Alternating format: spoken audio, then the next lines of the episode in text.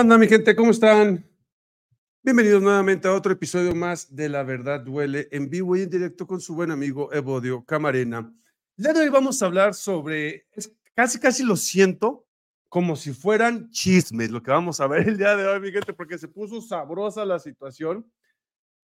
Entre ellos, pues la señora X va con Loret de Mola a su programa y uno dice, bueno, pues va a estar sabroso, ¿no? Le van a dar todo de parte de la señora X y le van a decir, usted es muy buena, bla. Pues no, es todo lo contrario. La fusión en una ultra esquina hasta que dijo, bueno, pues ya me humillaste, ¿qué más? Ya me deprimiste. Así como está usted escuchando, mi gente, vamos a hablar de eso. Y también vamos a hablar, recuerden ustedes que una gobernadora medio teporochina eh, le dijo endejo al presidente, bueno, pues Andrea Chávez le responde a esta gobernadora y le responde de una forma épica. Este es el tema informativo del día de hoy. Ah, y por si fuera poco, vamos a hablar de cómo la señora Buchona, la señora Buchona de la política, sí, Sandra Cuevas, pues casi casi pide perdón por haber golpeado a un ciudadano mexicano. Este es el tema informativo del día de hoy, mi gente, así es que prepárense para este, para que estén informados con esta, que hoy casi, casi, casi, casi es como un chisme. Vámonos a la información. Fíjense bien. Primero que nada, les quiero compartir esta fotografía para ir tomando contexto, ¿ok? A ver, ¿se acuerdan esto? Pues aquí estamos hablando de que existen, eh, pues, puro, puro, puro delincuente, ¿no? Ricardo Anaya, Enrique Vargas, Malio Pablo Bertrones, este, Rubén Moreira, Jorge Romero, Francisco Cabeza de Vaca, ¿no? Este Ricardito y Francisco pues están prófugos de la justicia, este es el dueño del cártel inmobiliario y pues lo que estamos hablando de Rubén Moreira y Malio Fabio Bertrones, pues estamos hablando que son personajes que este, siempre sencillamente son delincuentes de cuello blanco. Hasta aquí vamos bien. Ok. Pues justamente esa fotografía es la que le enseñan a la señora X y le dicen, a ver, o sea, tú eres la jefa de toda esta sarta de móndrigos. ¿Y, por qué están metiendo a todos estos delincuentes dentro del PAN? Así lo dijo tal cual Loret de Mola. Ojo con eso.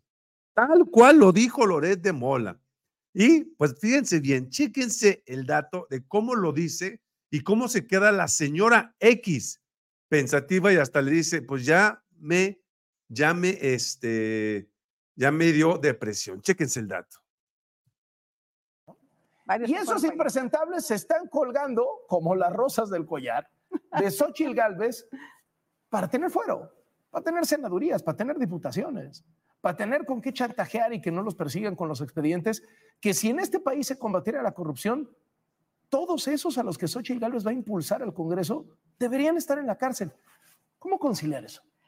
Ya me deprimiste, Carlos, lo que yo mi intención bueno, es que a ver, esta entrevista se trata de hacer un, chequeo de realidad, ¿no? O sea, está bien el, furor, la fiebre, la manía, pero la cosa se empieza a poner Si logro ser la que represente este frente amplio, creo que sí va a ser muy importante revisar las candidaturas, porque si no traemos gente abajo, honesta, gente con buen prestigio, la pura candidatura de arriba no jala. Necesitamos 300 candidatos a diputados que tengan presencia, que tengan ética, necesitamos gobernadores que tengan fuerza, que no tengan escándalos de corrupción. Si te das cuenta, el presidente me ataca por donde quiera, pero nunca va a decir que soy una mujer corrupta. Necesitamos así, muchos personajes que no tengan escándalos, necesitamos alcaldes. Ok. Mm, ok. Y justamente, y justamente, mi gente, justamente aquí estamos hablando de que existe uno, prófugo de la justicia. Ah, no. Dos, prófugo de la justicia. ¿Dónde está? Rubén Moreira está coordinado con los chicos malos, con algún cartel, al igual que Mario Flavio Bertrones. O sea, estamos hablando de este güey, quien es el líder del cártel inmobiliario o sea, estamos hablando que están patrocinando a puro delincuente. Bueno, esto es por medio de la señora X y cómo el mismo Loret de Mola le dice sus verdades. A ver, estás metiendo a puro candidato nefasto, a puro delincuente y así quieren el voto. ¿Es en serio? Y están diciendo que López Obrador no puede con la delincuencia, pues si la delincuencia son ellos mismos. Bueno, ese es por un lado. Después se viene donde eh, cuando se terminan los argumentos, empiezan los insultos. ¿Estamos de acuerdo en eso? Eso a mí me ha tocado bastante. ¿Por qué?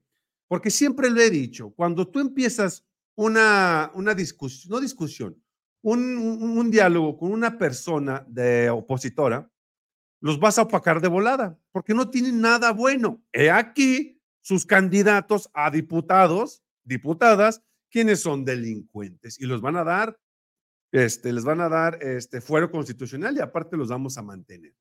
No por algo no viene cabeza de vaca y tampoco viene Ricardo Anaya ahorita, porque no tienen fuero, porque saben que pueden ser detenidos. Bueno, pues cuando tú entablas una discusión o una, empiezas a hablar con un debate con una persona opositora, te los vas a comer de volada y una vez que empieza eso, ¡pum!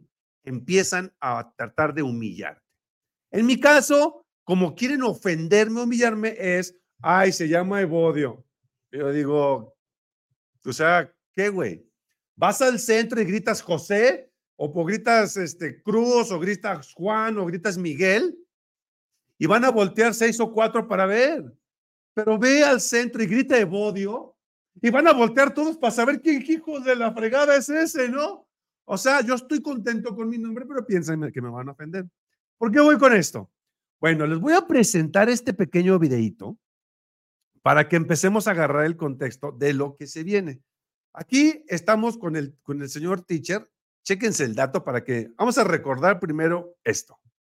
Que el gobierno federal ponga atención a través de su Secretaría de Seguridad Pública eh, federal, que ponga atención en el estado de Chihuahua y que deje de ser omiso, si no es que decir pendejo.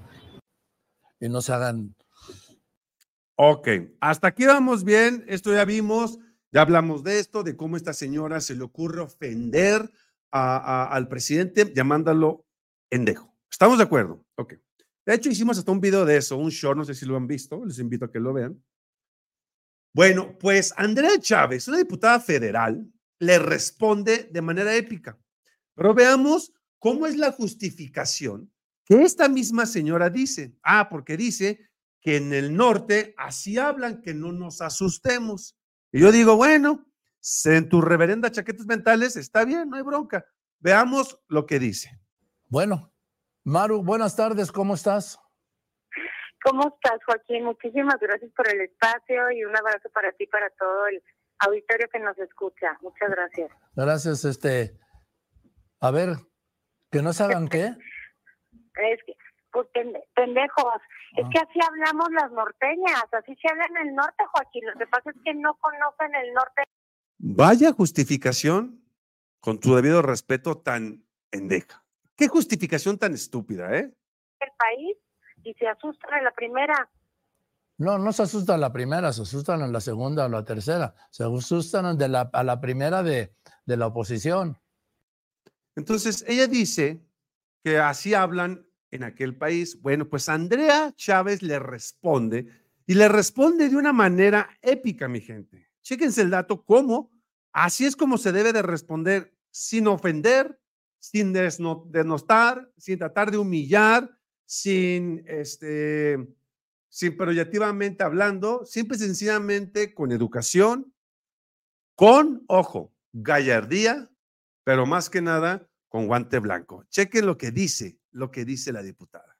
El día de ayer, la señora gobernadora María Eugenia Campos pretendió justificarse tras lo mal que le fue por haber insultado al presidente. Escuchen ustedes. ¿Que no saben qué?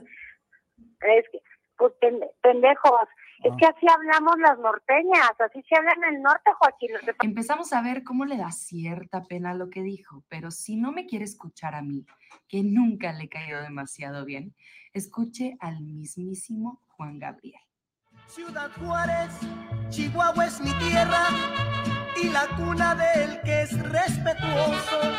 Se distingue al momento un juarense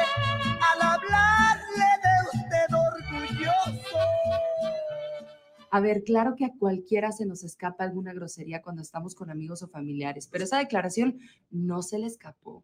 La estuvo planeando durante horas con sus asesores tras verse incapaz de responder ante un secuestro que nos tenía en vilo a todos los chihuahuenses. Cuando se acaban los argumentos, empiezan los insultos. Menos teatro y más respuesta, más resultados. En lugar de andar insultando al presidente, mejor vaya usted a las reuniones de seguridad del gabinete del gobierno federal por el bien de todos los chihuahuenses.